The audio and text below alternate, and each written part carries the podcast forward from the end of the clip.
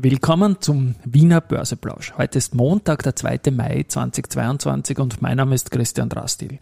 Ich hoffe, dass es mich heute nicht aufhaut. Das Motto beim Wiener Börseplausch ist natürlich auch heute wieder Market and Me. Hey, here's Market and Me, podcasting for equity.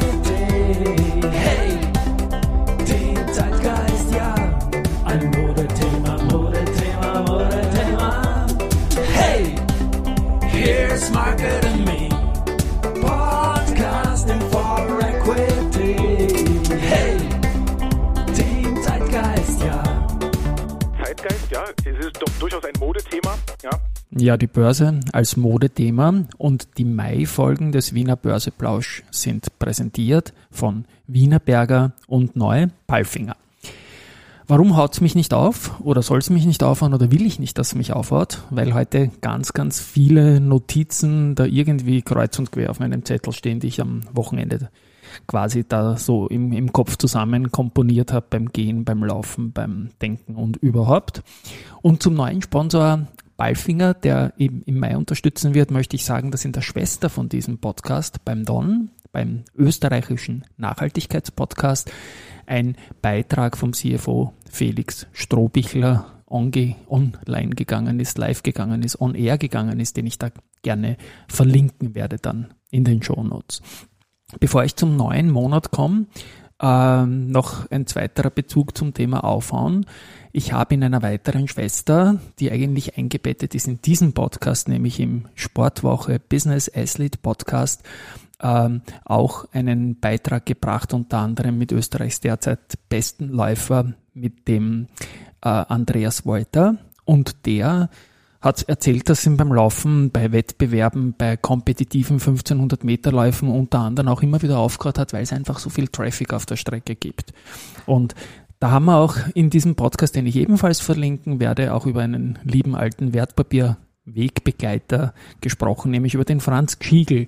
Und ich habe schon öfters erwähnt in meinen Medien, dass der Franz äh, jener ähm, Läufer aus den insgesamt nur noch sechs Läufern, die bei allen bisher stattgefundenen Wiener City Marathons dabei waren, gestartet sind und auch gefinisht haben, die beste Gesamtzeit hat. Und da hat der Franz jetzt einen äh, Vorsprung von drei Stunden auf dem Zweitplatzierten, wenn man jetzt alle Zeiten, die jemals gelaufen sind, wurden zusammenrechnet. Und ich habe mit ihm gesprochen, er ist wieder angekommen, ähm, es hat gut geklappt, trotz einer Corona-Trainingspause, wie er sagt, hat er 3,52, also 3 Stunden 52 gefinisht. Und es geht ihm gut und ja, also ganz, ganz, ganz großen Respekt, das muss man mal schaffen, über fast 40 Jahre das laufend durchzulaufen, ohne dass man da irgendwann einmal schwächelt. Ähm, weiters ist es auch so, dass ich noch kurz auf den ATX und ATXTR im April blicken möchte. Und da gibt es durchaus eine unterschiedliche Sicht, weil der ATXTR hat dann letztendlich fünf Pluspunkte geschafft im April. Und das heißt natürlich, wenn man die Dividenden da dazu nimmt, die im April geflossen sind, dann weiß man auch, dass der ATX das nicht geschafft hat mit einem Plus. Und so ist es auch. Der ATX, der quasi der bei der Hälfte steht circa, hat im April mit 26 Punkten Minus abgeschlossen. Weiter noch in der Statistik. Der April bleibt, obwohl es nur ein kleines Plus war, der beste Monat aller zwölf.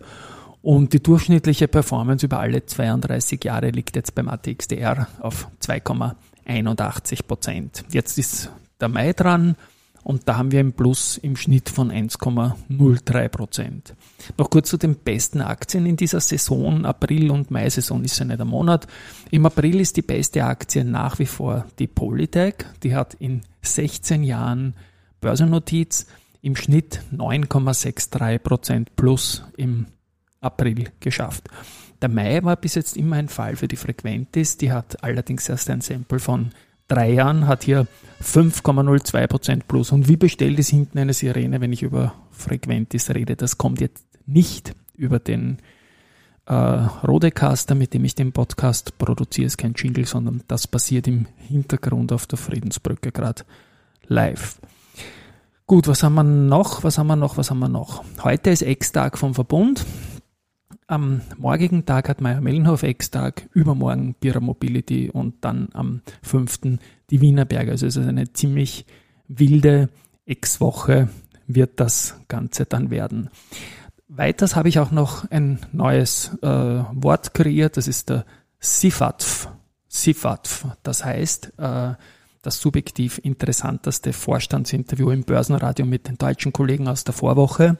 Damit meine ich Dinge, die, wo ich selber was lernen kann dabei, wo das Unternehmen wirklich plastisch dargestellt wird. Das ist natürlich immer eine Leistung aus Frage und Antwort, gar keine, gar keine Frage. Die Antwort kommt jetzt. Äh, der Sifaft des ersten, äh, in der ersten Vergabe ist für mich der Reinhard Florey von der OMV. Der CFO hat da wirklich ganz, ganz wichtige Inputs gebracht. Ich verstehe das Unternehmen jetzt besser, nachdem ich das gehört habe. Vor allem die Metamorphose, die da erfolgt in der OMV. Und ich werde natürlich auch das in den Shownotes verlinken.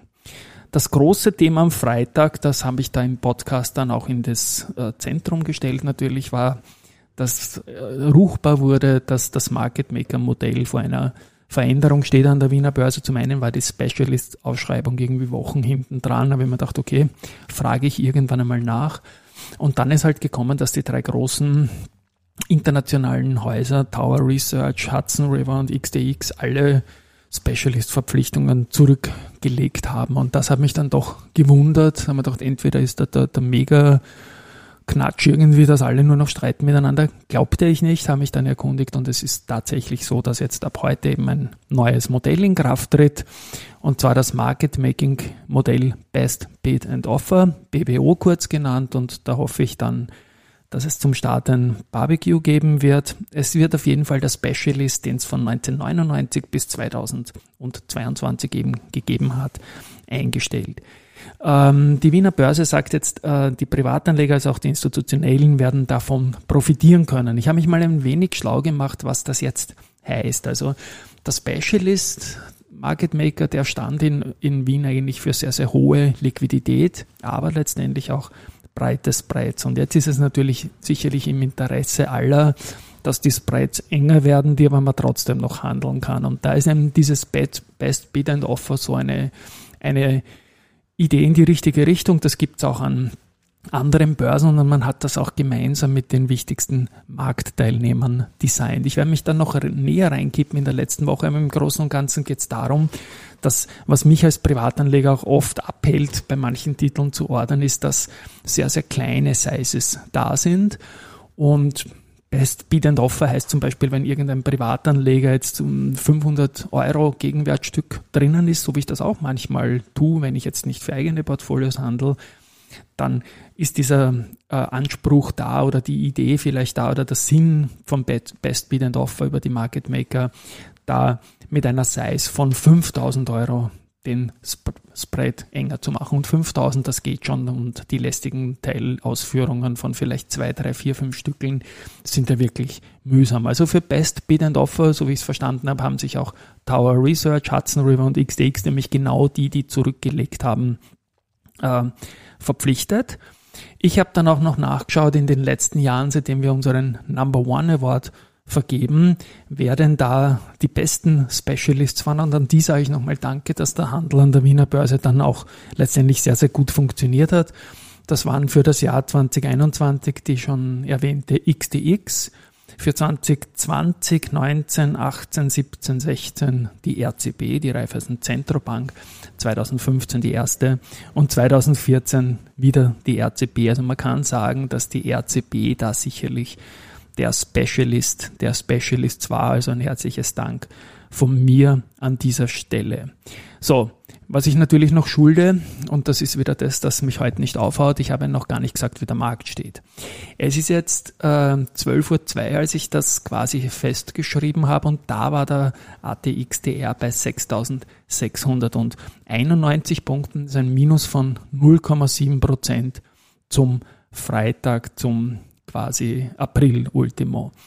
Die besten Aktien heute am Vormittag sind äh, Rosenbauer, knapp 4% plus, die österreichische Post auch wieder mit einer kleinen Korrektur auf ein starkes Freitag minus von 8% und Palfinger.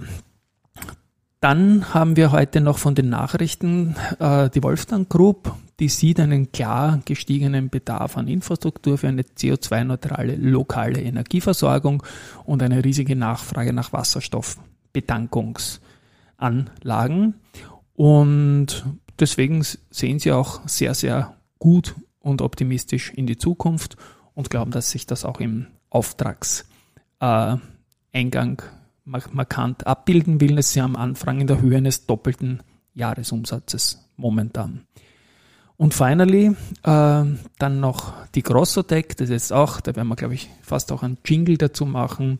Wieder äh, hat die Grossotec bei der S&T, also die Grossotec ist die Gesellschaft von S&T CEO Hannes Niederhauser und vom Großaktionär Erhard Grossnick, wieder zugekauft S&T Aktien und zwar in Summe 465.000 Stück zu 16,2 Euro. 7,5 Millionen, wenn man sich das ausrechnet. Also es geht damit fetten Summen weiter. Und diese ganzen Insider Trades, die man veröffentlichen muss, führt dazu, dass jetzt die, die S&D die Rolle, die früher Convert inne hatte, äh, übernommen hat, nämlich dass die, die mit Abstand meisten Meldungen rausschicken, also noch mehr als die Andritz mit ihren Aufträgen. Und das Witzige ist eigentlich, dass, dass ich früher über diese Vielfalt von Convert im Zuge der Übernahme durch die Vonove und da waren jetzt erst viele andere Player auch noch am Start, mit dem Clemens Bilek gescherzt habe, ähm, der ja quasi Nachbar ist da bei der Friedensbrücke gewesen, Convert Headquarter, über die Straße von dem Ort, von dem ich aus spreche jetzt hier und der hat Meldung über Meldung und über Meldung verfassen müssen. Und jetzt ist heute der erste Tag zufällig vom Clemens Billeg bei der S&D und er wird also neben Legal- und Compliance-Aufgaben auch in Sachen Investor Relations sicherlich unterstützen. Und ja, also der, die Nicole Nagy bekommt da nochmal Verstärkung und das Unternehmen wird eigentlich immer größer und spannend. Und ich glaube, da kommt in den nächsten Monaten, S&D wird man vielleicht nicht mehr lange sagen, sondern Contron, da kommt noch einiges auf uns zu. Ich freue mich drauf. Ähm, ja, letztendlich beginne ich jetzt wieder mich auf die nächsten Tage vorzubereiten. Es ist neu der Sportwoche Podcast dazugekommen. Der wird nur einmal in der Woche passieren, so wie es im Namen drinnen steht. Und täglich gibt es den Wiener Börseplausch weiterhin in diesem Kino. Ciao, bis morgen.